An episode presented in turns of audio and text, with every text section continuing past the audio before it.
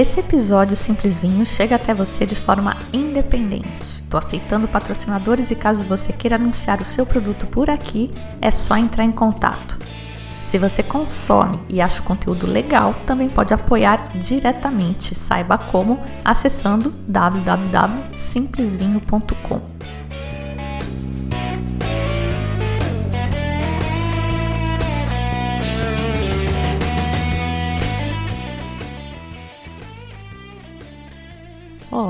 bem-vindos ao Simples Vinho, onde a gente desfruta toda a complexidade do vinho de forma simples, quase um bate-papo. Aquele momento chatice antes de começar, mas prometo que vai ser rapidinho. As madrinhas e padrinhos do Simples Vinho têm um grupo de WhatsApp onde eu mando informações e tem também direito a episódios especiais feitos só para eles, além de me fazerem sentir valorizada pelo meu trabalho, que é uma coisa que eu só tenho a agradecer realmente, não tem preço isso. Mas se você curte o Simples Vinho, curte o meu trabalho, quer me apoiar, mas não está no momento podendo contribuir com dinheiro, com 10, 20 reais que sejam, não tem problema. Vai lá naquele post sobre a Espanha, curte, comenta, salva e envia para a gente bater a meta de engajamento e rolar aquele podcast especialíssimo com dicas de passeios e de vinhos na Espanha.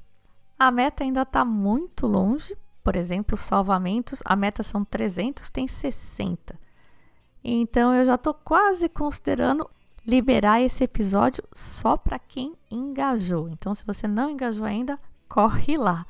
E no mais, vale aquilo que todo podcaster chato fica falando o tempo todo e que eu não quero ficar chateando vocês com isso, mas é: segue o podcast, segue o Instagram, avalia o podcast, bota lá suas estrelinhas, seus comentários, recomenda para os amigos, engaja. Tudo isso ajuda super com o reconhecimento e valorização desse trabalho que eu faço com o maior carinho para vocês. E no bate-papo de hoje, a gente vai falar sobre o Chateau Montelena Chardonnay 1973, o vinho branco que foi considerado o melhor no julgamento de Paris, aquela degustação às cegas que mudou o mundo do vinho, especialmente o novo mundo, e que a gente vem acompanhando nesta série de podcasts. A história da criação do Chateau não é tão American Dream como foi a do Viniarsk e o Stag Sleep. É um capital mais pesado aí que está envolvido, um empreendimento muito maior mas a forma como eles montam a operação também é super legal, tá contado em detalhes no livro, eu vou compartilhar aqui com vocês. E tem o Grksh, que vocês se lembram, aquele imigrante croata que veio aí para os Estados Unidos para tentar fazer vinho. Na verdade, ele queria sair da Croácia, né? Mas ele acabou chegando aí nos Estados Unidos, na Califórnia, e queria fazer vinho, e ele faz parte desta história. Ele foi o enólogo do Chateau Montelena 1973. Antes da gente começar, eu vou introduzir uma novidade aqui no podcast, um slot de anunciantes. Ele é automático, não são anunciantes que eu seleciono.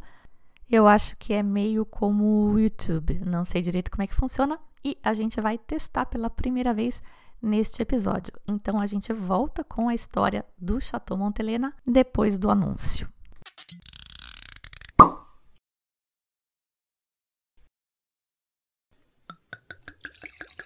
Voltamos então com a história do Chateau Montelena Chardonnay 1973, o vinho branco melhor pontuado no julgamento de Paris. Essa história supostamente é contada num filme de 2008 chamado Bottle Shock, o julgamento de Paris. O filme tem um elenco legal até. Tem o Alan Rickman, o querido professor Snapes do Harry Potter no papel do Steve Spurrier, que se vocês se lembram é aquele inglês que vivia em Paris e que foi quem organizou a degustação que ficou conhecida como o Julgamento de Paris. Tem o Bill Pullman no papel do Jim Barrett, que é o proprietário da, do Chateau Montelena. Na verdade, a gente vai ver que ele é um dos proprietários só. e o Chris Pine no papel de Bo Barrett, que é o filho do proprietário. Essas pessoas existem, elas são reais, mas a história contada no filme é uma viagem. Segundo o próprio Spurrier, não tem uma palavra neste filme que seja verdade. Para começar, que o filme suprime o Grix, que foi o enólogo que fez o vinho. Só isso. A própria história do bottle shock, né, o choque da garrafa, que seria um trauma que o vinho sente logo que ele é engarrafado nos primeiros dias de engarrafamento e que nesse caso teria feito com que o vinho Chardonnay, que deve ser um amarelo claro, ficasse amarelo escuro. Essa história é abordada no livro e eu vou contar para vocês que não é bem assim que ela aconteceu. A gente começa a nossa história então conhecendo o Jim Barrett que no filme é interpretado pelo Bill Pullman e apresentado como o proprietário do Chateau Montelena. A gente vai encontrar o Jim Barrett em 1971. Nessa época, ele é um advogado de sucesso, já ele é sócio numa firma razoavelmente grande em Los Angeles, mas ele tem uma herança imigrante também. Então tem um pouco do American Dream já aí. Os pais dele ambos eram irlandeses e o pai virou americano quando se alistou na Primeira Guerra Mundial, que era uma época em que qualquer um que se alistasse para lutar pelos Estados Unidos automaticamente ganhava a cidadania. A mãe dele também, uma imigrante irlandesa, era camareira no Waldorf Astoria, em Nova York, e o pai trabalhava na Sears. E foi justamente porque a Sears transferiu o pai para Los Angeles em 1937 que ele foi parar aí na costa oeste. Ele tinha oito anos nessa época, estudou por lá e na costa oeste, se alistou no exército também, não atuou, não chegou a atuar na Segunda Guerra Mundial, mas para a Guerra da Coreia ele foi, foi convocado. E quando ele voltou, ele foi que ele abriu uma firma de advocacia de um homem, era ele só a firma, em Hawthorne, que é um lugar que na época estava com um grande desenvolvimento imobiliário a firma foi aumentando e o principal cliente dele passou a ser o Ernest Hahn, que foi um grande desenvolvedor imobiliário ali da, da região na época. Bom, os dois ficaram amigos e ficaram muito ricos. E lá pelos anos 1960, o Barrett já estava meio entediado com esse negócio de ser advogado, estava procurando por alguma outra coisa para se distrair e ele gostava de vinho. Desde a faculdade, ele conta que ele gostava de vinho. Mas na época da faculdade, ele tomava um Barbera do Martini por 1,25 e como a, a firma cresceu e se desenvolveu, ele passou a tomar Chateau Lafite, Chateau Petrus. E fazer vinho, então, era um dos hobbies, né, uma das atividades paralelas aí que ele olhava com carinho. E ele já estava meio de olho aí, né, estudando algumas coisas há mais de um ano, quando, no final da primavera de 1971, ele dirigiu até Calistoga para encontrar o Lee Pesquet, que estava vendendo uma vinícola chamada Chateau Montelena. O Chateau Montelena remonta dos dias de glória do primeiro boom do vinho californiano começou com o sonho de um empresário chamado Alfred Tubbs em 1880. A rua que chega na vinícola, inclusive, chama Tubbs Lane. O Tubbs não entendia muito de vinho, ele era um cara de negócios, mas ele tinha grana e queria fazer o negócio direito. Então ele foi para a França, trouxe mudas, trouxe equipamento, inclusive contratou um arquiteto e trouxe pedras para construir a vinícola. Ele queria fazer uma coisa no estilo do Chateau Lafite e importou inclusive as pedras para construir o chateau. Tipo coisa de chinês hoje em dia, né? Em 1886, ele contratou um enólogo francês chamado Jérôme Bardot. O vinho que eles fizeram no Chateau Montelena aparentemente era bem bom, especialmente o tinto, tem um componente aluvional e de solo vulcânico ali, parece que era um vinho bem legal. O Tubbs acabou falecendo em 1897. A propriedade passou para o filho, depois para o neto, e aí veio Prohibition. Uma parte dos vinhedos teve que ser arrancada para ser substituída por ameixas, maçãs, até que em 1933 voltou a ser legal produzir vinhos. A gente já viu essa história nos episódios passados, né, do, do julgamento de Paris. É uma série de episódios que eu estou contando aqui da, da história e tem toda essa parte da história americana. Voltou a ser legal produzir vinho em 1933, então, só que a maioria dos caras na época superestimou a expectativa dos americanos por vinho bom, né? Durante a Prohibition, os caras se acostumaram com aqueles vinhos de garrafão, vinho feito em casa, porque era proibido, né? Então, o americano se acostumou ou a nem tomar vinho ou a tomar vinho ruim. E acabou que em 1934 o Montelena faliu, quebrou. 1934 era. Em 1960, por volta de 1960, foi que o Peskt comprou a propriedade não para fazer vinho. Era, na verdade, para o negócio dele de persianas e, e cortinas. Mas, como muita gente que chegou ali no Napa, ele acabou sendo mordido pelo bichinho do vinho e ele começou a fazer vinho para ele, para consumo próprio. Mas esse não era o negócio dele, e aí ele achou que ele podia dar um jeito de vender isso para um médico ou algum advogado rico que tivesse a fim de fazer vinho, e foi assim que a gente chega no encontro dele com o Barrett. Ele estava pedindo um milhão de dólares pela propriedade, o que é uma boa grana ainda hoje, né? Naquela época era muito mais. E o Barrett então pediu para fazer outras reuniões com o Peskt para discutir em detalhes, né? Ele precisava aprender sobre vinhos também. O Bert não sabia nada. E eles se reuniram durante cerca de seis meses, sempre discutindo num jantar com vinhos, detalhes, e o Barrett foi aprendendo. E ele calculou que ele ia precisar de 1 milhão e 400 mil dólares. 1 milhão para comprar a propriedade e 400 mil para comprar o maquinário, as barricas que tinham que vir de limusão na França, porque ele tinha um padrão bem alto de qualidade que ele queria alcançar. E ele decidiu que ele precisava de um sócio, que era muita grana para ele pôr sozinho.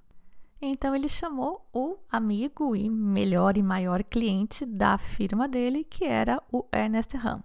O cara, empreendedor aí, topou na hora. Já tinha então um sócio investidor. Na hora de fechar o contrato de compra com o Lee Peskt, ele também deu uma invertida ali. Ele falou: Lee, eu preciso que você seja o meu gerente pelo menos uns três anos aí, porque eu ainda não entendo nada de vinho. E para convencer o Peskt a ser o gerente dele, ele ofereceu stock options. Então, o Barrett e o Ram eram os sócios principais, iam ter 45% cada, e o Lipeskt ficaria com 10%, com opção de venda. Ele topou e já voltou para casa com a função, com a tarefa de encontrar um winemaker. Adivinha quem que ele foi procurar? Nosso velho conhecido Mike Griksch. A essa altura da história, o Griksch não estava mais com o Lee Stewart na Beaulieu. Ele estava na Robert Mondavi. E ele entrou lá justamente no lugar do Winiarski. Você vê que o mundinho era bem pequeno lá na Califórnia, né? Na Robert Mondavi, o Gurkish teve o mesmo choque cultural que o Winiarski tinha tido quando saiu de um lugar pequeno para ir para aquela operação massiva, gigante, ele não ia ser o enólogo oficial, porque o enólogo oficial, a gente já viu na história do Winiarski, era o filho do Mondavi, o Michael. Então, para todos os efeitos, ele ia ser o responsável pelo controle de qualidade. Mas na prática, ele era o único ali que sabia fazer vinho. Era um lugar onde ele ia poder crescer e ele ainda ganhou um aumento de 600 dólares por mês que ele ganhava no Beaulieu ele passou para 700 dólares mensais na Robert Mondavi Winery. A coisa na Robert Mondavi ainda estava meio bagunçada, eu acho que um pouco é a personalidade do Mondavi, muito inovador, muito rápido, muito intenso. Então tinha tanque ainda do lado de fora, a céu aberto, que nem na época do Winiarski. E o Griksch é um detalhista, né? uma pessoa metódica. E eu acho que ele sofreu um pouco com essa intensidade, com essa velocidade do Mondavi e acabou saindo no final por conta disso. Mas enquanto ele ficou lá, o balanço dessas duas energias opostas parece que fez bastante sucesso e os vinhos estavam sendo muito premiados. É claro que todo o fervo da mídia e todo o glamour desses prêmios acabava ficando com o Robert Mondavi, até por causa dessa personalidade brilhante aí que ele tinha.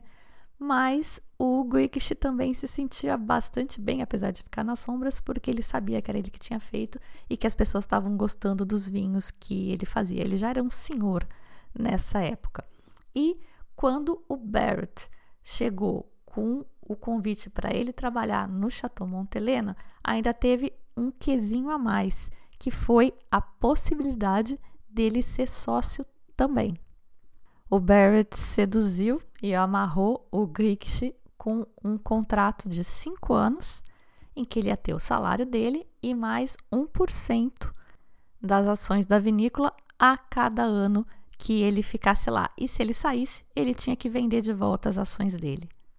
E foi assim então que em maio, 8 de maio de 1972, o Giksch começou no emprego novo e já ganhou um bloquinho de notas para ele desenhar uma vinícola e produzir um business plan de cinco anos. Quando o Barrett viu o business plan que ele tinha feito, ele surtou. Falou, meu, você tá louco, não tem receita por cinco anos, a gente não tem condições de manter esse negócio por cinco anos, a gente vai quebrar antes. E de certa forma é só por isso que o Chateau Montelena Chardonnay 1972 existe. Porque o Barrett queria fazer Cabernet Sauvignon. Mas o Griksch explicou para ele que não tinha jeito. Primeiro, eles iam ter que arrancar as vinhas velhas e ruins que tinham lá.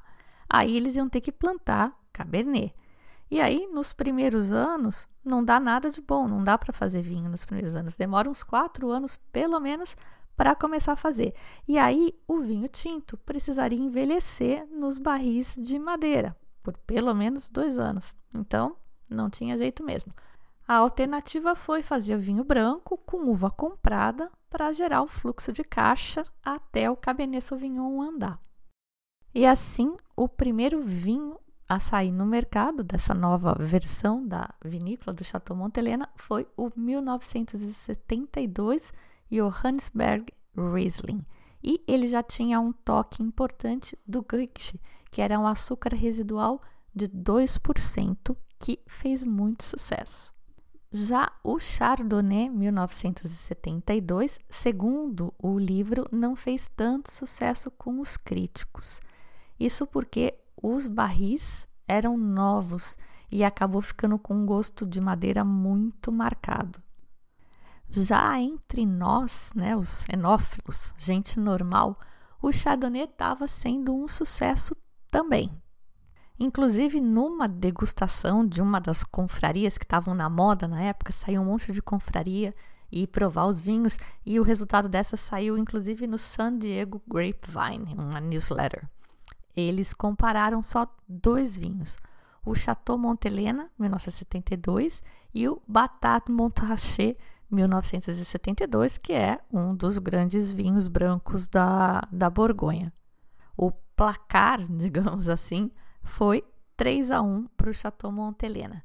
Na época, por curiosidade, o Chateau Montelena era vendido por 6,50, 6 dólares e 50 e o Batard Montrachet era 17,50. O pessoal estava super empolgado, né, os donos, principalmente porque eles ainda estavam produzindo com uvas compradas. Eles imaginavam que quando eles fossem usar as próprias uvas, as uvas cultivadas por eles, o sucesso ia ser muito maior. E o Ram, inclusive, um dos donos, ele deu de bônus, de presente para o Grix 800 ações da companhia dele, da construtora, que na época não valiam muito, valiam 3 centavos cada uma, mas vocês vão ver que essas ações tiveram um papel importante mais tarde, em 1977, quando o Grix foi juntar capital para ter a própria vinícola dele, que é uma história que está um pouco fora aí da, do julgamento de Paris, mas que eu quero contar também. Vai ter um capítulo contando a história do sonho finalmente realizado do Grix. Mas hoje é a história do Chateau Montelena 1973. A prensagem das uvas começou no dia 6 de setembro de 1973. Seguindo um suposto costume europeu, tinha até um padre lá que benzeu as uvas, jogou uma água benta ali por cima para que o vinho ficasse bom. E ficou, né?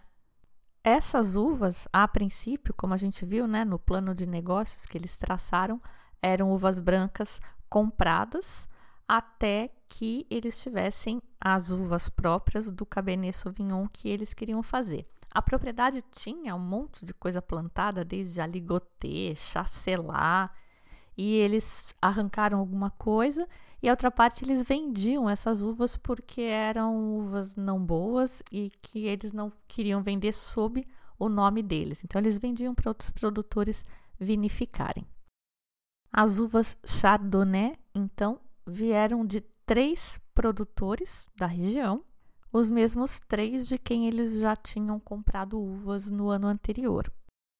Um deles era o próprio Lee Pest, que era um dos donos ali, né?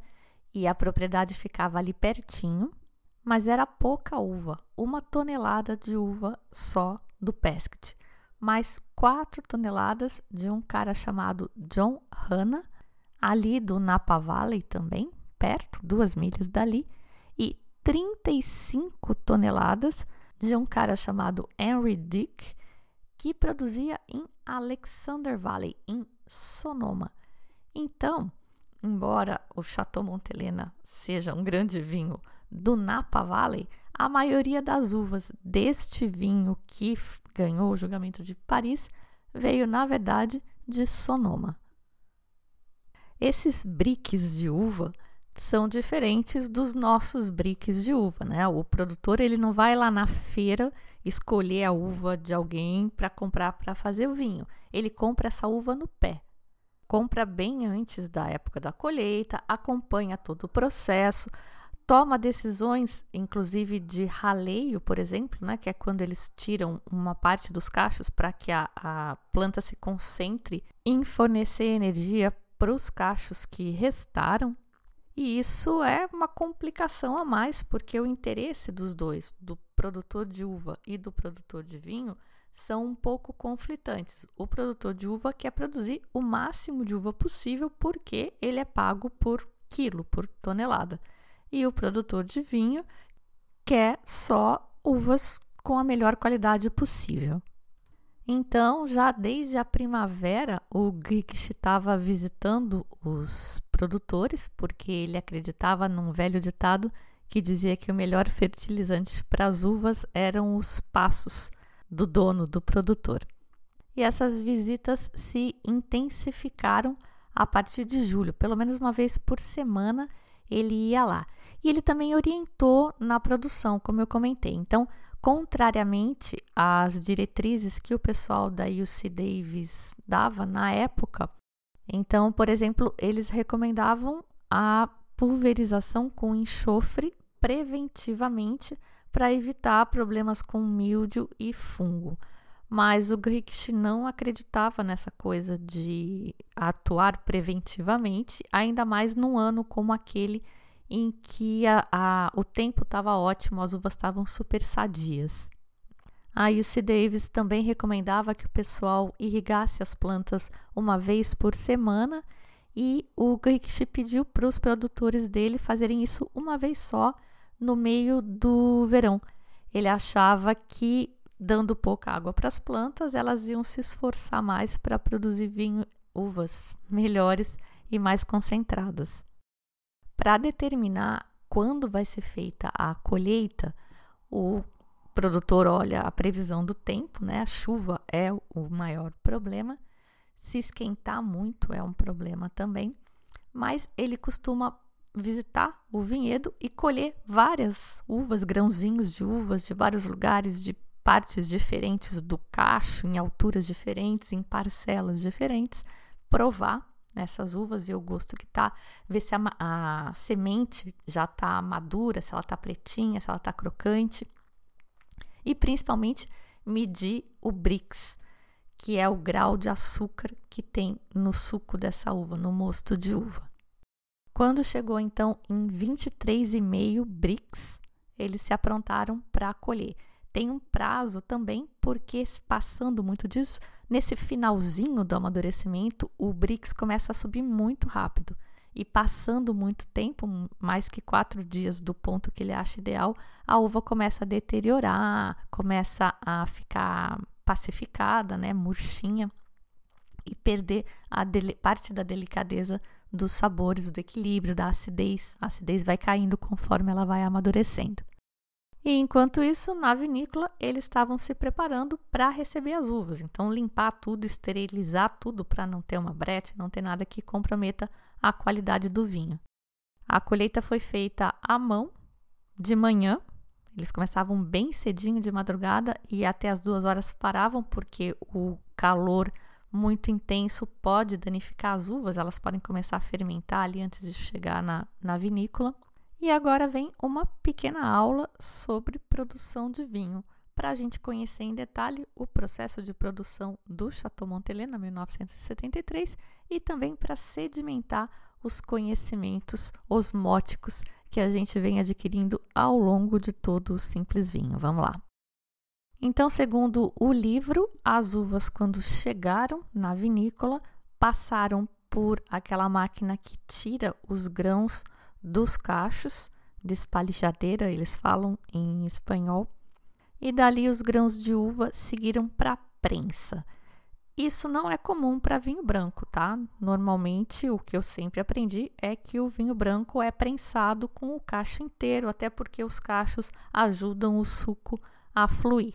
Mas parece que esse não foi o caso aqui. Então, os grãos seguiram já soltos para a prensa que já era de um tipo mais moderno para a época, não era aquela prensa de rosca, né, que os caras vão espremendo, espremendo, espremendo. É uma prensa que tem um balão dentro, eles inflam esse balão até a pressão que eles querem e o balão espreme com mais delicadeza e de forma mais controlada as uvas, porque você não quer espremer semente ou espremer demais e que pode deixar o vinho amargo, enfim. As uvas foram prensadas em baterias de duas toneladas e meia cada. Cada prensagem demorava em média 90 minutos e eles fizeram duas prensagens diferentes, dois níveis de pressão. Uma mais leve, o suco de gota, e uma prensagem mais forte, e eles esses sucos foram mantidos separados durante toda a vinificação, foram vinificados separados. Feita a prensagem, o suco então é bombeado para um tanque de aço, onde ele vai fermentar, e as sementes e as cascas que sobraram são retiradas e voltam como adubo no vinhedo. Esse tanque de inox para onde eles levaram o suco de uva, ele tinha uma jaqueta de resfriamento externa, e então o líquido foi resfriado a 10 graus e ficou assim por um tempo. Durante esse tempo, os sedimentos que ainda tiverem, eles vão caindo, vão se depositando no fundo para serem retirados, porque quanto mais limpo tiver o, o, vinho, mais frutado ele fica. Se você fermentar com tudo isso, vai perder um pouco da, da delicadeza. Esses tanques com resfriamento também eram super modernos para a época. O Guick's já tinha usado no Robert Mondavi Winery. Enquanto ele está aí resfriando e sedimentando, clarificando, também o Griggs testou a acidez do mosto. Segundo o livro diz, ele esperava uma acidez entre 0,7% e 0,75%, e se não tivesse nesse intervalo ideal, ele teria que corrigir a acidez do mosto com ácido tartárico, mas naquela safra linda, maravilhosa de 1973, isso não foi necessário. Feito isso, então, eles bombeiam o vinho, o, o suco, né, ainda é suco, para um outro tanque novamente para separar dos sedimentos que ficaram no fundo, e é neste outro tanque em que ele vai fermentar. O Grix usou uma levedura desenvolvida pelo Instituto Pasteur, que chamava francês branco. Ele tinha usado seis diferentes leveduras quando ele estava nos outros nos trabalhos anteriores dele e essa era a preferida. Então foi essa que ele usou. A fermentação ocorreu a uma temperatura baixa, por volta dos 10 graus Celsius, como era preconizado pela UC Davis e como Grix tinha aprendido no Beaulieu.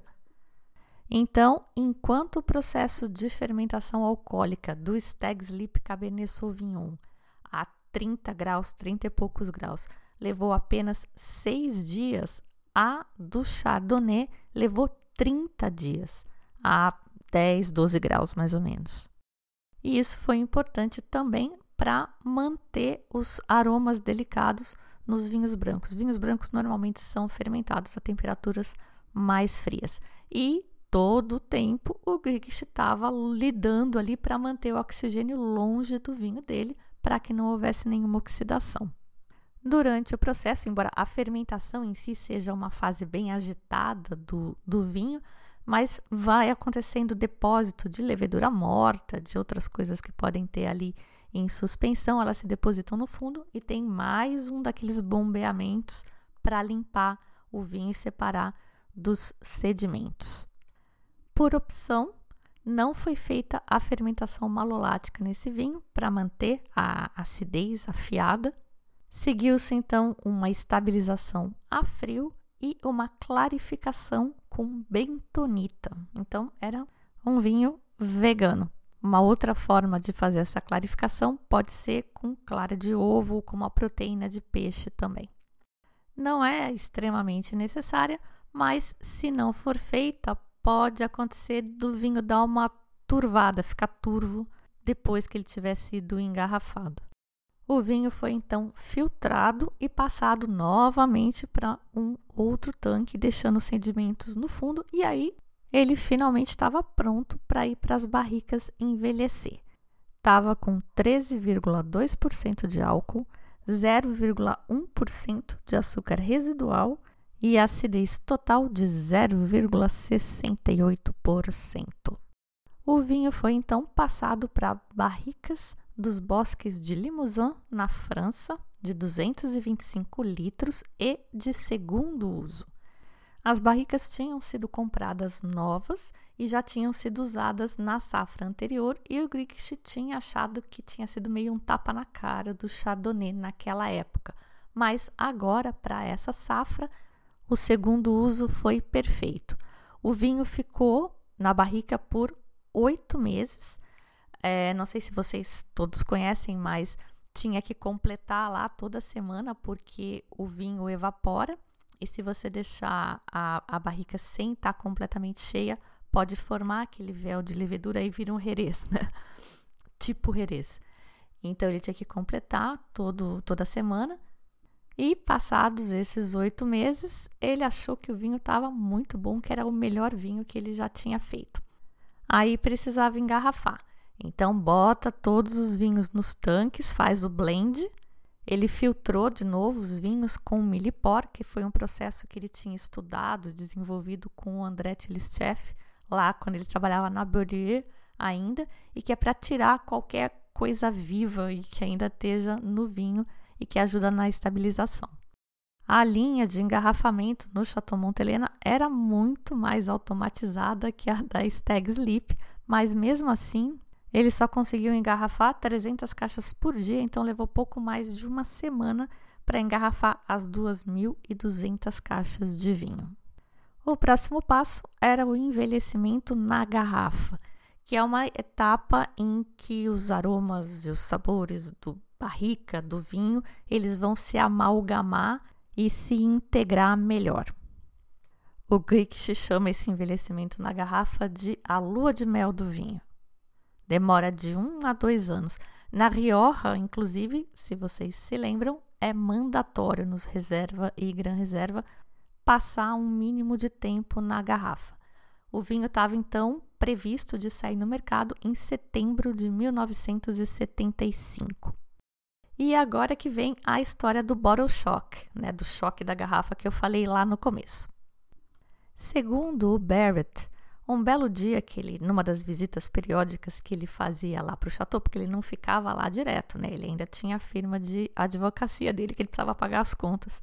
E ia na vinícola de tempos e tempos. Em uma dessas visitas, ele estava meio chateado porque o Cabernet Sauvignon deles já não tinha dado certo, não com uvas próprias, mas com uvas compradas.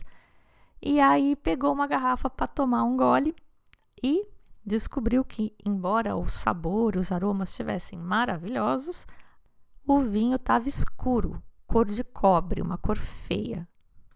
Desesperou. Abriu mais meia dúzia de garrafa e estavam todas elas com essa cor escura. E ele, que já estava chateado porque o Cabernet Sauvignon não tinha dado certo, pensou: poxa vida, ferrou o Chardonnay também. Primeiro pensamento dele: não vou poder deixar meu escritório tão cedo, né? Não vou poder me aposentar tão cedo. E o segundo pensamento, preciso vender esse negócio, desovar esse vinho para não perder tudo, para salvar pelo menos uma parte do investimento. E aí ele conta que ele entrou em contato com um cara chamado Daryl Court, que era um famoso comerciante de vinhos e degustador de Sacramento, para ver se ele queria comprar as garrafas. Ele disse que ele podia comprar as 2.200 caixas de vinho a 2 dólares a garrafa, mas ele precisava primeiro reunir esse povo, esse grupo, para fazer essa compra. Muito bem, o tempo passou. No início da primavera, numa outra visita do Barrett na vinícola, ele disse que levou um pedaço de galinha, como ele sempre levava, para cozinhar lá e pegou uma garrafa do Chateau Montelena 1973 para acompanhar. Diz ele que pensou na ocasião até, nossa, eu vou separar umas caixas desse vinho para mim, para eu tomar com os meus amigos, e a gente vai fazer umas degustações às cegas, porque o vinho está maravilhoso, só a cor que está um lixo, está horrível. E aí adivinha, quando ele abriu o vinho, não tinha mais aquela cor cobre, ele estava cor palha clarinha de chardonnay normal. Aí ele ficou doido, né? Foi lá na adega, abriu mais meia dúzia de garrafas, disse que nenhuma estava com essa cor estranha, mas pensou, bom, deve ser a luz, pode ser a luz, né? Só vou ter certeza amanhã cedo, quando tiver a luz do sol. Foi dormir, pulou da cama às seis da manhã para abrir uma garrafa de vinho e tadã! Maravilha! Chardonnay com cor de Chardonnay. Mas aí veio o frio na barriga de novo, né? Ele lembrou do acordo de vender o vinho que ele tinha feito. Ele falou: Meu, eu não quero vender esse vinho por 2 dólares a garrafa. Aí o que, que o malandro fez?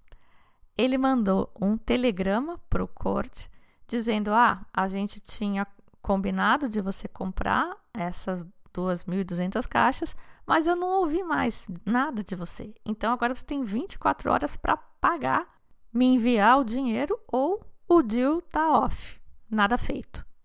E prendeu a respiração por 24 horas, rezando para o cara não pagar o vinho. Essa é a versão do Barrett. O Corte, que é o cara que ia comprar, diz que se lembra de terem oferecido para ele o vinho por um preço baixo antes de engarrafar, mas não tem nenhuma lembrança dessa história de telegrama, de cor de vinho, de nada. O Grix, por sua vez, o pai da criança, né? Ele diz que o Chateau Montelena 1973 era, abre aspas, perfeito do início ao fim, fecha aspas, e que essa história do Barrett nunca aconteceu. Diz ele que eles tiveram um problema assim com a cor no 1972, porque uma máquina de engarrafamento antiga que eles tinham deixou entrar ar, enfim, mas que com 1973 isso nunca aconteceu. Segundo o livro, Bottle Shock é quando eventos inesperados acontecem depois que o vinho é engarrafado, que é diferente da definição que o Wine Enthusiast, por exemplo, dá, que seria uma redução dos aromas e sabores de um vinho que foi ou recentemente engarrafado ou que chacoalhou muito aí durante uma viagem longa. Segundo o livro, os experts descrevem esse processo que aconteceu como pinking, né, arrozeamento, né, acobreamento na garrafa, que ele era bastante comum, independente do tamanho da vinícola e da tecnologia utilizada, mas nos anos 70, que é onde se passa a nossa história, ele não era muito entendido. Ele diz que o vinho tem uma enzima marrom, naturalmente marrom, que desaparece em contato com o oxigênio, mas que às vezes o winemaker está tão tenso de não deixar nenhum oxigênio entrar em contato com o vinho que não entra mesmo e essa enzima então acaba não se quebrando e o vinho fica escurecido quando ele está na garrafa, mas depois, com o tempo de garrafa, rola uma microoxigenação também pela rolha e essa cor desaparece. Nunca tinha ouvido falar disso. É, acho que uma cor de reduzido, que nem a gente fala dos aromas de reduzido, uma cor de reduzido. Nunca tinha ouvido falar disso, mas essa possível explicação não muda o fato de que aparentemente só o Barrett viu esse vinho escuro. O Grigsch não viu, e ele era um cara detalhista e ficava ali em cima dos vinhos o tempo todo. E o cara que supostamente ia comprar os vinhos barato, né, o Court, também não lembra de ter tido essa oferta e depois a, a retirada da oferta. Mas enfim, até o nome do filme acabou ficando Bottle Shock. O Chardonnay Chateau Montelena 1973 saiu então ao mercado em setembro de 1975, como havia sido programado, a um preço sugerido no varejo de 6 dólares e 50 centavos. E finalizamos assim as histórias dos principais vinhos que competiram no julgamento do Paris. Já falei dos franceses, agora terminei dos californianos e fico devendo então um episódio com a história do Grigsch. Baita história de sucesso, saiu de lá da Croácia comunista e veio fazer a América. Se você ainda não conhece, pode conferir todas essas histórias no site simplesvinho.com é fácil de encontrar, tem uma caixa de busca ali, escreve Julgamento de Paris e busca todos os episódios relacionados vão aparecer. Eu sou a Fabiana Knossaisen e vou ficando por aqui com o Simples Vinho. Tchim, tchim.